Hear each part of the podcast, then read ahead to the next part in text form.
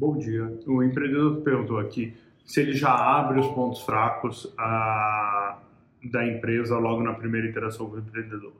E, e aí ele tem vários, né, aqui que ele lista. Putz, uh, ser part-time, utilização de mão de obra de tech da empresa dos sócios, uh, um parceiro ser essencial para o negócio ser do familiar do fundador. E assim, eu acho que você vai ter que endereçar todos eles, tá? E tem coisas aqui que são showstopper, uh, simplesmente o fundo não vai evoluir. Tem outras que ele consegue conviver. Uh, e se você não endereçar, uh, ou você vai ser percebido como eh, naivo, né, como ingênuo que não sabe que isso é um problema, ou você vai ser eh, percebido como enganador. Então vamos lá. O part-time job, assim, esse vai ser uma dúvida enorme dos fundos. Pô, por que, que o cara não pulou dentro? Por que, que uh, ele não está comprometido para fazer isso full-time? Né?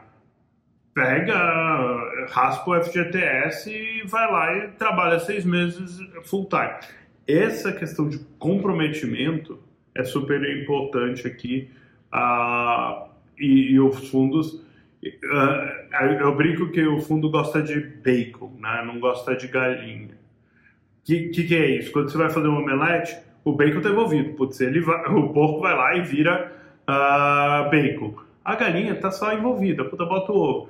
E o que você está fazendo é exatamente isso. Você está falando, eu só vou sair do meu emprego confortável que me paga bem se o fundo botar dinheiro. Pô, eu estou botando dinheiro, eu estou me comprometendo, mas você só entra se as coisas dão certo.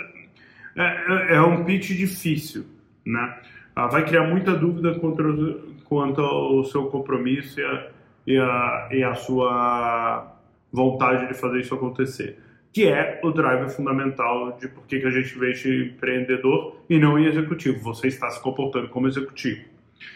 Ah, eu acho que, putz, usar força de tech da empresa do co-founder Gosto, não gosto, tá? Mas eu consigo entender. E o que você precisa fazer aqui é endereçar isso, falar, ó, eu preciso sair dessa estrutura terceirizada e trazer para mim. Para isso eu preciso de vexame. Esse ponto eu entendo.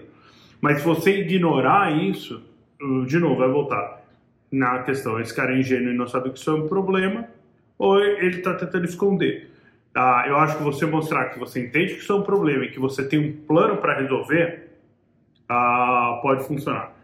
O terceiro é o negócio, um parceiro essencial é, é ser de um familiar do fundador. Isso vai gerar arrepios e é melhor você já chegar com um plano muito amarrado de como que você vai diversificar ah, isso daqui para além da do empresa do, do seu cofundador, porque no final do dia eu não quero ser refém dele, né? Ah, como investidor, eu quero que essa empresa tenha vida própria. Eu não posso ser refém do sucesso da empresa dele. Ou imagina que a gente tem um super sucesso, o produto vende pra caramba, mas o cliente é do, do cofundador. O, a for, o poder está na mão dele.